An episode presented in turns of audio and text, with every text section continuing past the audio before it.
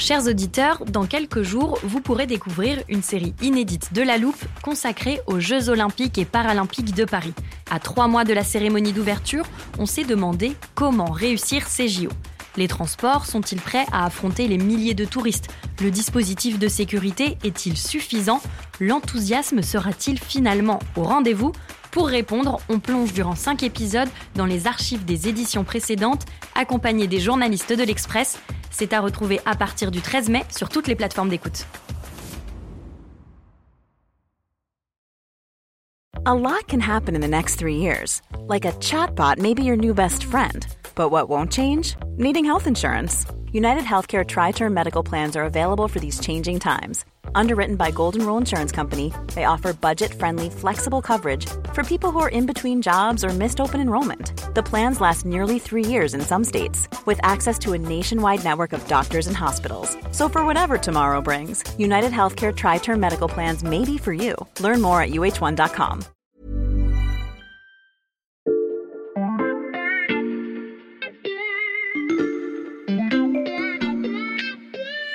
Salut, c'est Xavier Yvon. Cette semaine, dans la loupe, je vous propose de découvrir ou redécouvrir une sélection d'enquêtes de l'Express qui ont marqué l'actualité ces derniers mois. Bonne écoute Il y a un peu plus d'un an, le nom d'Orpea est devenu synonyme de scandale dans les maisons de retraite. Je vous résume rapidement l'affaire au cas où vous l'auriez oublié. Dans une grande enquête, l'entreprise leader européen des EHPAD est accusée de favoriser la rentabilité au détriment des résidents. Repas rationnés, hygiène négligée, manque de prise en charge médicale, mais aussi insuffisance de personnel, injonction à remplir les chambres, les dysfonctionnements sont nombreux.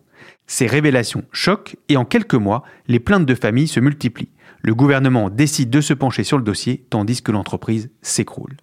Si je vous reparle aujourd'hui du scandale Orpea, qui concernait donc les personnes âgées, c'est qu'il a inspiré une autre investigation, cette fois-ci sur la petite enfance.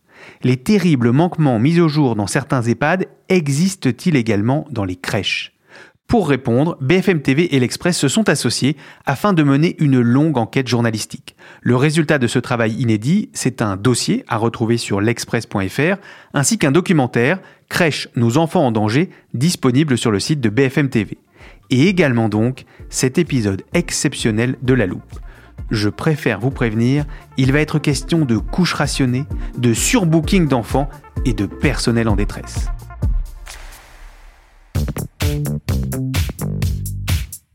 Pour cette enquête, il a fallu recueillir des dizaines de témoignages, scruter des rapports et éplucher des textes de loi.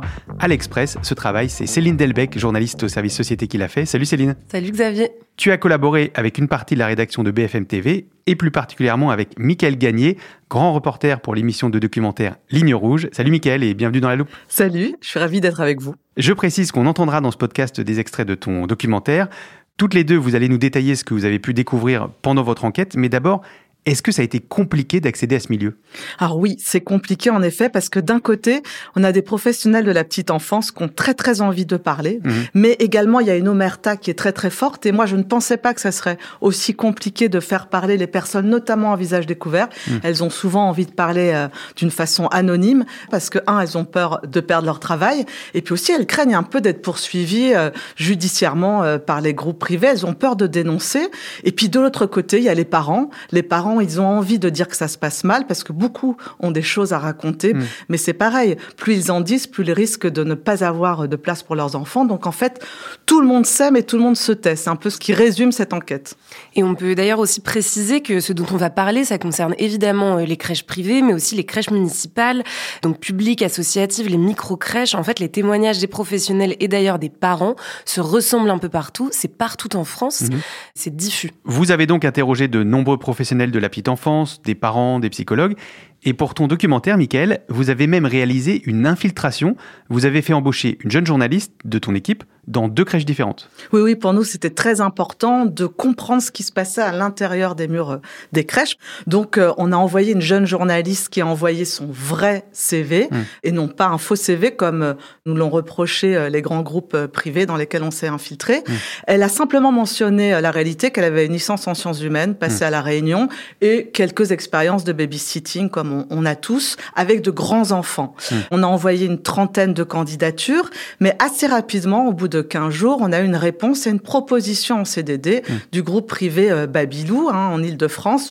Elle a été embauchée, elle est restée à peu près huit jours. Et en fait, ce qui était euh, incroyable, hein, c'est que sans expérience, sans diplôme, elle a tout de suite signé un CDD et tout de suite, elle a été livrée à elle-même avec de nombreux enfants, alors qu'elle n'avait jamais changé une couche.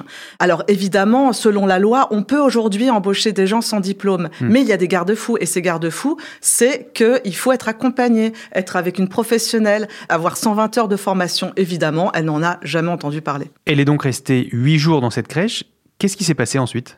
Après ces huit jours d'expérience, là, elle a eu plein de propositions. Et elle a été embauchée en CDI dans une deuxième crèche, une crèche de la Maison Bleue, où là, elle s'est retrouvée d'ailleurs euh, face à un moment très enfant, toute seule, hein, sans aide. Mais on a le droit d'être toute seule avec, euh, avec 13, 13 enfants? Non, pas toute seule. du coup, tu peux pas vérifier ceux qui dorment de temps en temps. qui se réveille dans le lit, ici, tu laisses dans le lit. Parce qu'après, tu ne veux pas contrôler tout le monde. Ah oui. Normalement, la loi dit qu'il faut une professionnelle pour huit enfants marcheurs ou alors euh, une professionnelle pour cinq enfants qui ne marchent pas. C'est ça, en fait, euh, ce qu'on a constaté, c'est que d'abord, c'est du gardiennage. Hein. C'est-à-dire mmh. qu'en fait, à l'intérieur des crèches, il y a très peu de choses qui sont proposées. Il y a un site internet qui vous vante euh, des projets pédagogiques, qui vous vante de faire de l'anglais, qui vous vante de faire du sport. En fait, il se passe pas grand-chose. On a constaté aussi que les enfants étaient mis à table à 10h45, même s'ils n'avaient pas faim. Certains, on ne leur proposait pas d'eau. On a oublié de leur donner de l'eau ce midi. Ah oui, personne n'a pensé. Non. Tout le monde a oublié. Donc ça, ça fait très très peur pour les besoins alimentaires euh, des enfants. Et puis effectivement, ça veut dire qu'une jeune fille qui n'a jamais changé une couche peut se retrouver avec neuf enfants. Quand elle était là à un moment, hein, à avaler de la pâte à modeler, elle aurait pu s'étouffer. Et euh, même si les crèches disent officiellement on a euh, tout ce qu'il faut, on a le nombre diplômés qu'il faut. En réalité, sur le terrain, dans la journée, elle se retrouve très souvent totalement débordée. Ouais, ce problème d'effectif, c'est quelque chose qui est ressorti dans tous les témoignages que j'ai eus.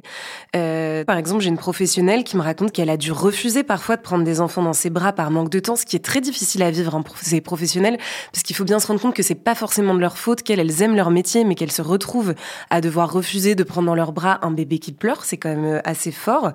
Cette même professionnelle me dit euh, quand même qu'elle s'efforçait de parler aux enfants quand elles changeaient leur couche pour qu'ils aient l'impression qu'on leur a parlé au moins une fois dans la journée. Hmm. Et j'ai un, un, témoin, une témoin qui me dit quelque chose quand même de très fort.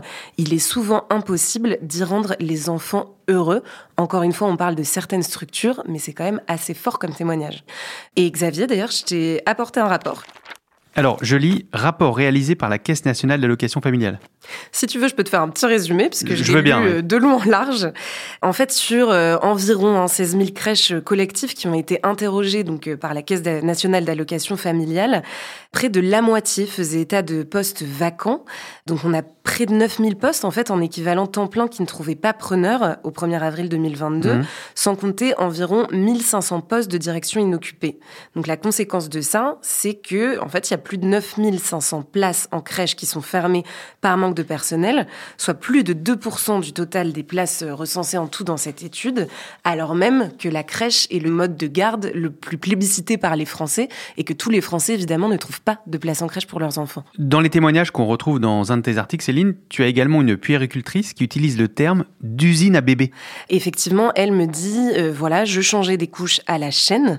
En fait, on parle vraiment de personnel à bout, qui se retrouve parfois parce qu'elles sont justement trop fatiguées, euh, trop usées à devenir euh, agressives, parfois insultantes, qui sont dans une détresse émotionnelle que les enfants ressentent. Mmh. J'ai une professionnelle qui m'a raconté que sa collègue était tellement à bout qu'en fait elle pleurait en pleine salle dans la crèche mmh. et qu'un enfant est venu donc voir cette professionnelle qui elle ne pleurait pas et a dit non non mais je vais pas aller voir ta collègue parce que je sens qu'elle est triste, je sens que là elle peut pas s'occuper de moi. Et même dans les crèches où on a été accepté avec une caméra parce qu'on a passé deux jours dans une crèche associative mmh. où on a filmé euh, la visage découvert avec euh, une caméra. On s'est rendu compte que les professionnels étaient assez euh, désespérés, fatigués et elles nous disaient on sait plus où sont nos priorités. Par exemple, il y en a une qui disait je sais pas si je dois surveiller les enfants qui font la sieste, faire des activités, donner le biberon. En fait, il faut, tout gérer et en même temps, euh, moi j'ai l'impression de ne pas faire mon travail correctement. J'ai l'impression euh, juste d'assurer la sécurité des enfants et seulement ça. D'ailleurs, on nous disait dans cette crèche qu'il y avait euh, beaucoup de burn-out et pourtant c'est une crèche qui était très appréciée des parents et des enfants. Mais même en respectant les règles d'encadrement, on sent qu'elles sont tabous et qu'en fait elles-mêmes ont l'impression de ne pas faire leur travail. Et tout ça, est-ce que ça peut avoir des conséquences sur les enfants? Alors oui, beaucoup plus qu'on peut l'imaginer. Hmm. On a interviewé un psychologue, Frédéric Groux, là, qui intervient depuis 10 ans en crèche, et nous disait, alors lui, il appelle ça les violences chroniques. Hmm. C'est des violences devenues banales, un peu institutionnelles euh, dans les crèches. C'est-à-dire qu'effectivement, le fait de ne pas respecter le rythme de l'enfant, comme je vous disais tout à l'heure, de, de les faire déjeuner à 10h45 ou de ne pas leur donner d'eau, de ne pas les prendre dans les bras, de ne pas jouer avec eux, notamment quand il y a des enfants, euh, comme j'ai pu filmer, porteur d'un handicap qui a besoin d'une mm. attention plus particulière. Donc ça, il appelle ça vraiment les violences chroniques parce qu'en fait, les enfants se sentent un peu abandonnés. Et il disait, ça peut développer alors des enfants qui mangent pas, qui dorment mal, qui sont angoissés, qui peuvent même entrer dans des formes de dépression.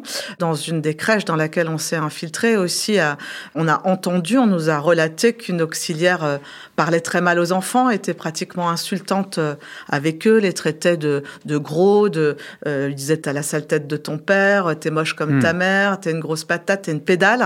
Comme le souligne le psychologue, le ton a un impact sur l'enfant qui comprend qu'on lui dit quelque chose de désagréable. Hmm.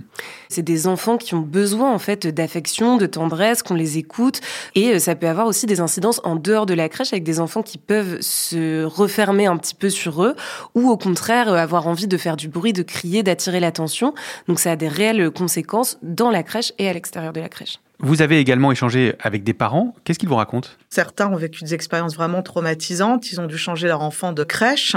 Ils ont retrouvé, par exemple, leurs enfants avec des bleus ou des enfants qui avaient faim, qui n'avaient pas assez à manger ou qui étaient en sueur parce qu'il n'y avait pas de, de, climatisation dans la crèche alors qu'il faisait très chaud. Des enfants qui étaient stressés, qui dormaient plus, des enfants tristes. Alors, ils ont envie de raconter ce qui se passe. En même temps, ils s'en veulent souvent beaucoup de ne pas avoir euh, été plus attentifs. Mhm parce que finalement, en regardant en arrière, ils se rendent compte que c'était évident, leur enfant n'était pas bien dans cette crèche. Ça éveille forcément chez les parents des craintes de maltraitance ou des craintes de négligence. Hmm. Après, c'est quand même important pour nous de nuancer tous ces témoignages hmm. qui sont très noirs. Évidemment, tout n'est pas noir dans les crèches. On a eu aussi beaucoup de témoignages sur des équipes soudées, des directeurs bienveillants, des structures épanouissantes, des enfants qui étaient plutôt heureux en crèche et c'est vraiment important de le préciser. Hmm. C'est ce que je disais tout à l'heure, c'est des métiers pour la plupart de vocation, c'est des personnes qui sont passionnées par leur métier. Et d'ailleurs, beaucoup disent que la situation n'est selon eux pas irréversible. Moi, j'ai eu beaucoup de personnes qui m'ont dit, euh, je sais que si on forme plus les professionnels, on peut y arriver. Donc ça, c'est vraiment important de le dire. En fait, la seule question, c'est qu'il faut changer le système et mettre les moyens. C'est important de le souligner en effet. Les histoires que vous nous racontez sont très fortes. Il est donc temps de s'intéresser aux raisons de ces impressionnants dysfonctionnements.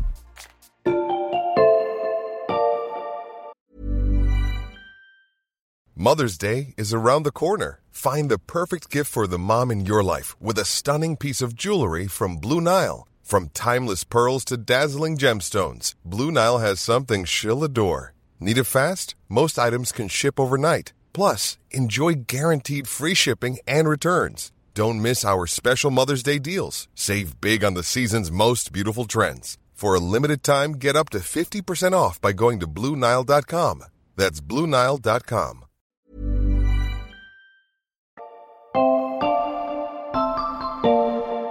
Alors, Michael, tu ne le sais peut-être pas, mais dans la loupe, on aime bien utiliser différents outils pour rendre nos explications claires pour nos auditeurs. Alors, par exemple, on a une armoire dans laquelle on range des définitions, un téléporteur pour nous emmener n'importe où dans le monde et même parfois dans des endroits imaginaires. Oui, je dois avouer que je ne connaissais pas. Et puis, toujours dans un souci de pédagogie, ça nous arrive aussi de faire des jeux de rôle.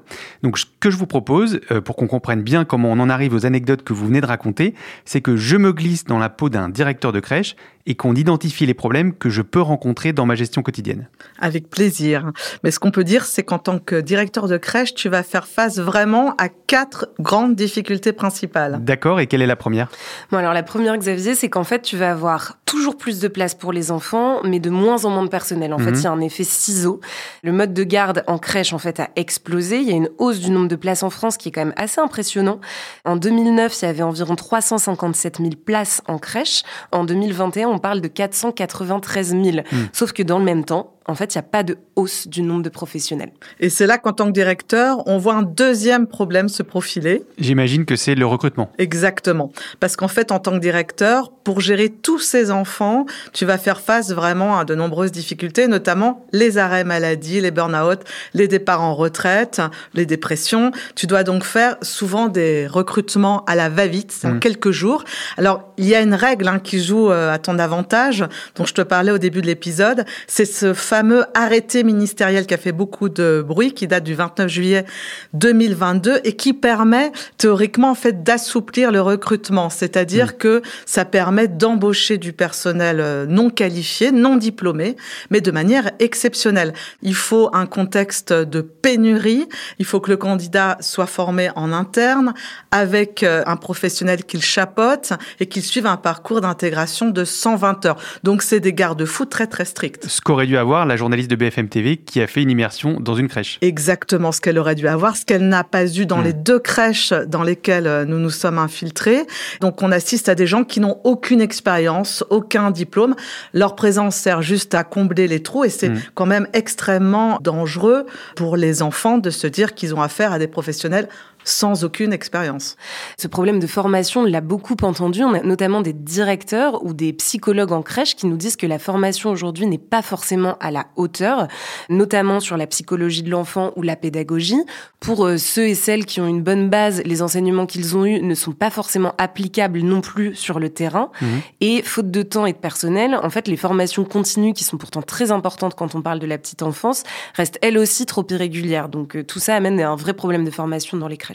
Donc, le recrutement et la formation, un nombre de places trop important par rapport au nombre de professionnels disponibles, quelle est la difficulté suivante que je risque de rencontrer en tant que gestionnaire de crèche? Tu vas avoir du mal, Xavier, malheureusement, à attirer du personnel. Mmh. Parce qu'en fait, il y a un gros, gros problème d'attractivité du métier, notamment hein, un problème de salaire. Hein. Mmh.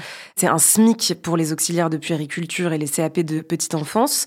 On parle d'environ 1400 euros mensuels pour les éducateurs de jeunes enfants, les fameuses EJE, à mmh. peine plus euh, pour les infirmières puéricultrices.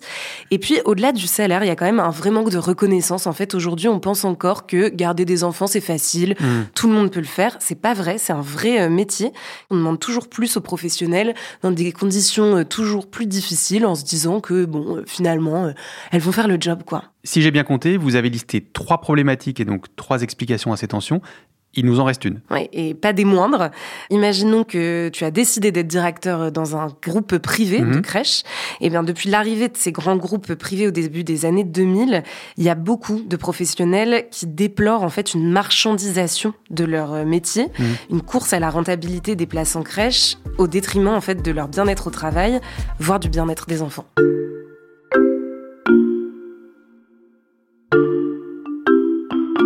Xavier, si je te dis un mois offert sans engagement, à quoi ça te fait penser?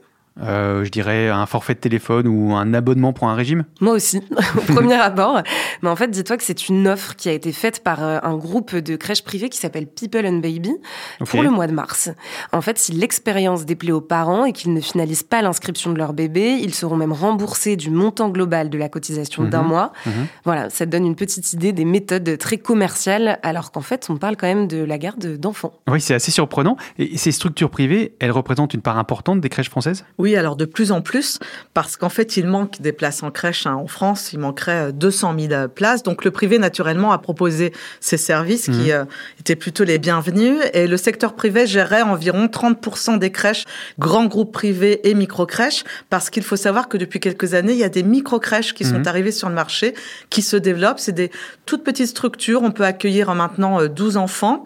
Et n'importe qui peut ouvrir une micro-crèche. Vous, moi, Céline, mmh. sans qualification particulière, on peut devenir gestionnaire. Bon, pourquoi pas? Après, il faut avoir du personnel qualifié, mais se sont engouffrés quand même dans ce business des gens qui n'avaient rien à faire avec le monde de la petite enfance, d'où pas mal de dérives. Et euh, la Direction générale des fraudes, là, dans une enquête euh, récente de 2021, a découvert que deux établissements sur trois présentaient des anomalies, notamment des allégations trompeuses entre ce qu'on dit sur le site internet et ce qui est réellement fait dans les crèches, mmh. les contrats passés avec les parents. Donc euh, attention, ces crèches micro micro-crèches, il y a beaucoup de dérives. Alors en France, effectivement, il y a beaucoup de groupes privés différents. Mhm. Les quatre leaders du secteur, c'est Babylou, People and Baby, les Petits Chaperons Rouges qui appartiennent au groupe Grandir et la Maison Bleue. Mhm. Ces groupes privés, il faut quand même le préciser, ils ont un objectif, c'est celui de faire du chiffre. Selon un rapport de Matignon qui a été publié en 2021, leur chiffre d'affaires serait compris entre 1,1 et 1,4 milliard d'euros.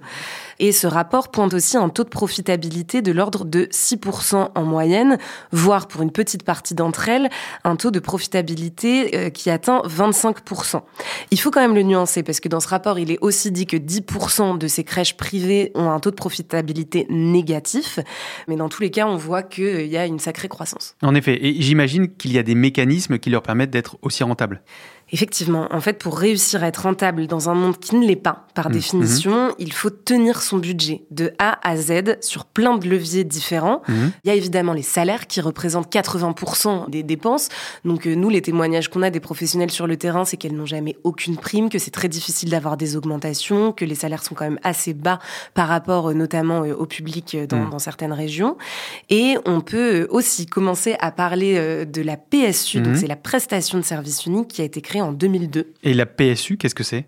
C'est une aide qui est versée euh, par les CAF, donc les caisses d'allocation familiale, aux gestionnaires d'établissements, pour le public comme pour le privé. Mmh.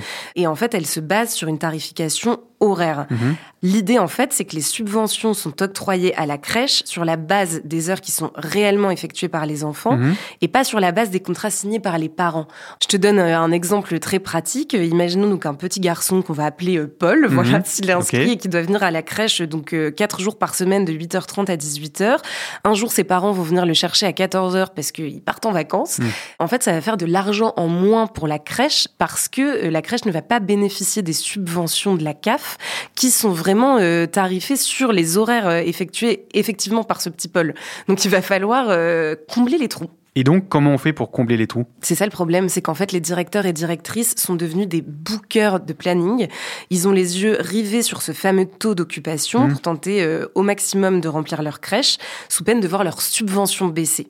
Si je reprends mon exemple du petit Paul, qui est parti donc en vacances à 14 heures, mmh. euh, en fait, il laisse un trou le planning. Et ce trou, il doit être comblé. Et donc, du coup, on va euh, le combler par un autre enfant. Donc, imaginons la petite Louise, dont les parents n'avaient pas trouvé de place en crèche, qui est donc sur une liste d'attente, par exemple en fait, c'est un travail de commercial. Il y a des commerciaux qui vont regarder un petit peu qui peut venir euh, combler euh, ce trou. Et ce trou sera comblé par un enfant qui, du coup, ne connaît pas forcément la crèche, ne connaît pas forcément les professionnels. Donc ça, c'est pas du surbooking. C'est juste une histoire d'avoir absolument tous les créneaux remplis.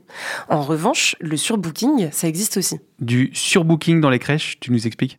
Oui, alors il y a une réforme qui est passée euh, il y a quelques mois qui s'appelle euh, la réforme Norma. Mhm. En fait, elle a autorisé la possibilité pour toutes les structures d'accueillir en surnombre les enfants jusqu'à 115%. Donc là encore, il y a quand même des garde-fous. Mhm. Il faut qu'en fait le taux d'occupation hebdomadaire de l'établissement n'excède pas 100% sur la semaine. Mhm. C'est un peu compliqué, mais ça veut dire que tu peux avoir 115% lundi et mardi, si euh, mercredi et jeudi tu as 90% ou voilà à peu près ça. Le problème, c'est que ça, ça devient ingérable pour les directeurs et directrices et aussi pour les personnels qui se retrouvent avec toujours plus d'enfants. Évidemment, tout ça, ça participe à cette pression vraiment terrible que subissent les directeurs et le personnel, particulièrement d'ailleurs dans les groupes privés. Hein. Et ça, des personnels de crèche vous l'ont raconté oui, plusieurs. Hein, nous l'ont raconté mm. dans plusieurs groupes euh, différents. On a par exemple le témoignage d'une directrice euh, anonyme qu'on va appeler euh, Justine, qui a dirigé une crèche gérée par un leader du secteur pendant plusieurs années mm. et qui déplore, je la cite, un fonctionnement à l'américaine. Si je réussissais à atteindre le taux de remplissage qu'il voulait, je gagnais entre 200 et 500 euros de prime. Mm-hmm. Mais si je n'y arrivais pas, les supérieurs hiérarchiques me mettaient clairement des coups de pression. Mm. Donc en fait, chaque semaine, Justine se souvient d'horribles réunions, elle les appelle comme ça, pendant lesquelles elle devait devait annoncer à voix haute son taux de remplissage de la semaine devant les autres gestionnaires de la région. Mm. Ceux qui étaient en dessous euh, des attentes sont un peu montrés du doigt. En fait, elle, elle parle de show à l'américaine qu'elle détestait parce que mm. c'est pas du tout ses valeurs. J'ai une autre directrice dans une micro-crèche d'un autre groupe où là aussi, elle parle de réunions profit and loss, donc mm. de réunions euh, perte, et, profit. chaque mois, de récompenses quand on fait du remplissage. Voilà, ça pose quand même question sur la pression hein, qui est mise sur leurs épaules. Il y a aussi dans ce souci quotidien de bénéfices beaucoup de témoins qui racontent qu'il y a des économies de bout de chandelle qui sont faites, notamment sur le matériel, sur le linge, sur les couches, voire les barquettes de nourriture. Donc j'ai rencontré une ex-directrice d'un grand groupe privé qui, elle dit, c'est un peu comme à, l'EHPAD, hein, tout est rationné. Elle racontait que on lui demandait de commander 25 repas alors qu'il y avait 28 enfants pour essayer de faire des économies en tablant sur le fait que certains n'aient pas faim et ne mangent pas. Donc c'était assez déroutant. Certaines professionnelles me disaient aussi qu'elles devaient, elles avaient l'ordre de ne pas changer les enfants plus de trois fois par jour, mmh. et puis aussi d'aller acheter parfois des couches sur leur propre argent parce que des commandes n'arrivaient pas. Donc c'est des situations assez euh, alarmantes. Au-delà d'un ordre qu'ils pouvaient donner, j'en ai aussi beaucoup qui me disent c'était jamais écrit noir sur blanc, c'était mmh. jamais dit directement, mais c'est aussi des petites réflexions implicites de dire ah bah aujourd'hui vous avez changé beaucoup d'enfants et ça ça participe à leur burn-out. Mais il n'y a pas de contrôle des pouvoirs publics pour s'assurer qu'il n'y ait pas ces dérives? On a interviewé le ministre des Solidarités, euh, Jean-Christophe Combe, mhm. et il l'avoue, enfin, c'est ce qu'il nous dit, il nous dit oui, il n'y a pas assez de contrôle. Il y a à peu près 15 900 crèches en France, et il y a pas beaucoup euh, de contrôleurs de la PMI, qui est la protection maternelle infantile. C'est en fait euh, l'autorité publique qui est chargée de la protection de la petite enfance. Nous, on a suivi par exemple une péricultrice qui contrôle en Loire-Atlantique des crèches. Sur le terrain, ce qu'on voit, c'est que même si elle fait son travail très sérieusement, les contrôles ne sont pas inopinés, ce sont hmm. des contrôles prévus. Il n'y a jamais de surprise, on peut jamais faire du flagrant délit dans les hmm. crèches, en tout cas de mauvais traitements. C'est sur du déclaratif.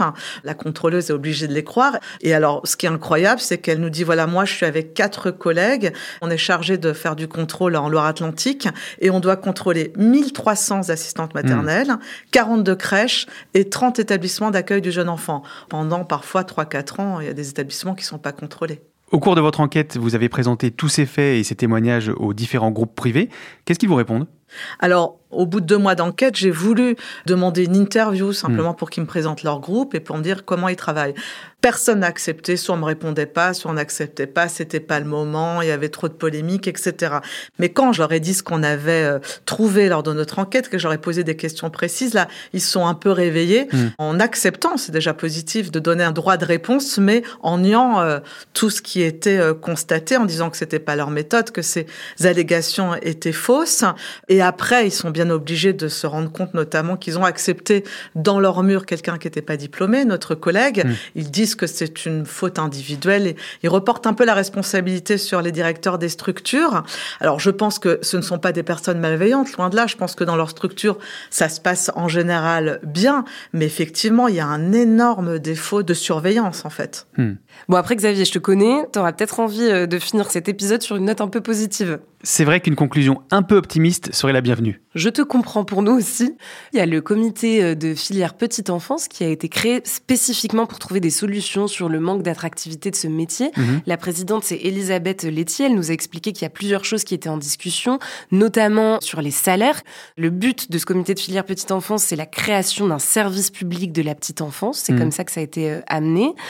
Et surtout, il y a un rapport de l'IGAS. Donc l'IGAS, c'est l'inspection générale des affaires mhm. sociales, remis au ministre en charge de la petite enfance, donc euh, le ministre des Solidarités, Jean-Christophe Combe, qu'on a mhm. interviewé pour l'enquête. Le taux d'encadrement ne permet pas de garantir un accueil de qualité. C'est l'une des conclusions du rapport de l'inspection générale des affaires sociales qui pointe des cas de maltraitance dans des crèches. Les Et des mesures concrètes sur le sujet devraient être annoncées selon son cabinet d'ici la fin du printemps.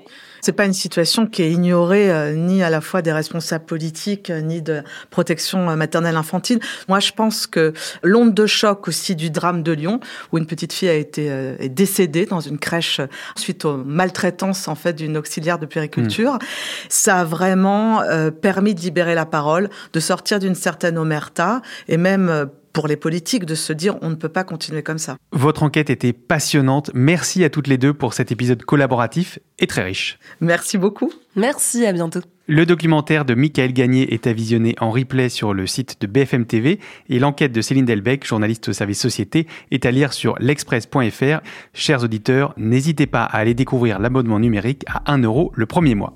Et pour ne rater aucun des épisodes exceptionnels de La Loupe, pensez à nous suivre sur votre plateforme d'écoute préférée, par exemple Deezer, Apple Podcast ou Podcast Addict. Cet épisode a été écrit par Charlotte Barris, monté par Ambre Rosala et réalisé par Jules Cro. Retrouvez-nous demain pour passer un nouveau sujet à la loupe.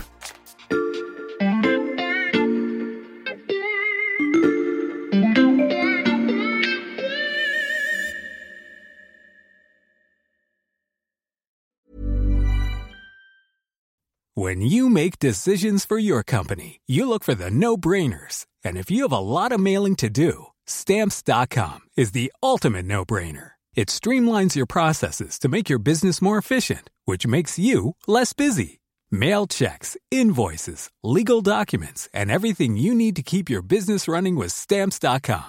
Seamlessly connect with every major marketplace and shopping cart. Schedule package pickups and see your cheapest and fastest shipping options from different carriers. With rates up to 89% off USPS and UPS rates. And with the Stamps.com mobile app, you can take care of mailing and shipping wherever you are. Make the same no-brainer decision as over 1 million other businesses with Stamps.com. Sign up with code PROGRAM for a four-week trial, plus free postage and a free digital scale. No long-term commitments or contracts. That's Stamps.com.